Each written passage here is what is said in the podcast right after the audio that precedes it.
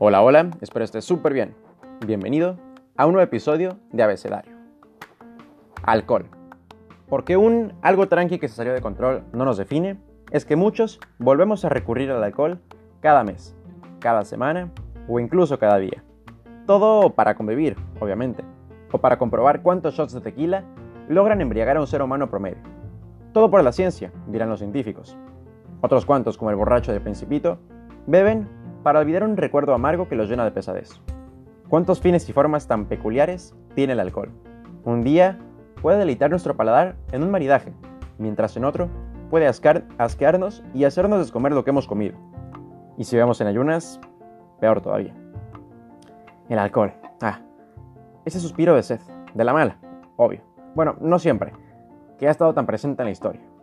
Regalo de Dionisio para los hombres, fuente de alegría, danza y embriaguez que llena a los mortales de alegría y disipa de tantos males, objeto de crimen en los 20 y causa de condenación para algunos mafiosos. El panteón religioso que contempla la vida es ciertamente enorme y está presente en la mayoría de las culturas. Quizás porque es algo importante. Varios de los puntos azules de la Tierra, lugares con alta longevidad, atribuyen sus buenos niveles de salud al vino. Así de peculiar es la dualidad de tan increíble bebida. En la cantidad y momento preciso, deleita nuestros sentidos. Si la accedemos en forma prudente, nos puede llevar a puntos de creatividad sorprendentes, incluso crear arte, poesía o frases que enamoran. Con cuánto gusto se recuerda el día en que un poco de alcohol nos ayudó a besar a la chica más linda e increíble de la fiesta. Cuánto misterio llena el día en que un poco de cerveza afinó nuestra puntería y nos convirtió en el más célebre jugador de beer pong de la noche. A veces, tan maravilloso néctar nos jugó mal, y entre la tusa nos hizo llamar a alguien que nos dejó en buzón. O peor aún, alguien que nos respondió y a quien dijimos cosas un tanto imprudentes.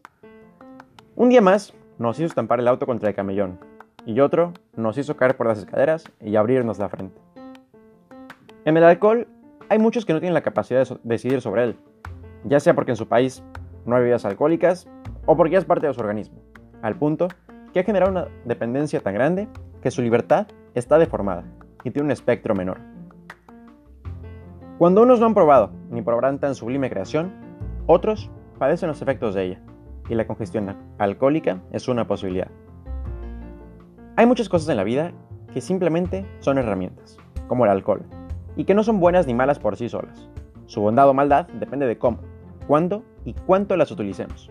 Pregúntate en qué efectos quieres esperar y qué medios vas a usar para alcanzarlos que una salida tranqui que salió mal no te dé temor y no te cohiba no volver a tomar, pero que sí reforme tus hábitos de consumo y todo lo que engloba el consumo, preconsumo y postconsumo.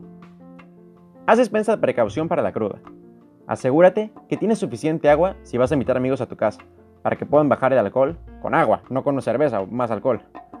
Ten calculada la forma de volver a tu casa si vas a salir de ella, y por favor no tomes en ayunas. Mala idea. Este es un episodio más de Abecedario y espero que me acompañes también la próxima semana.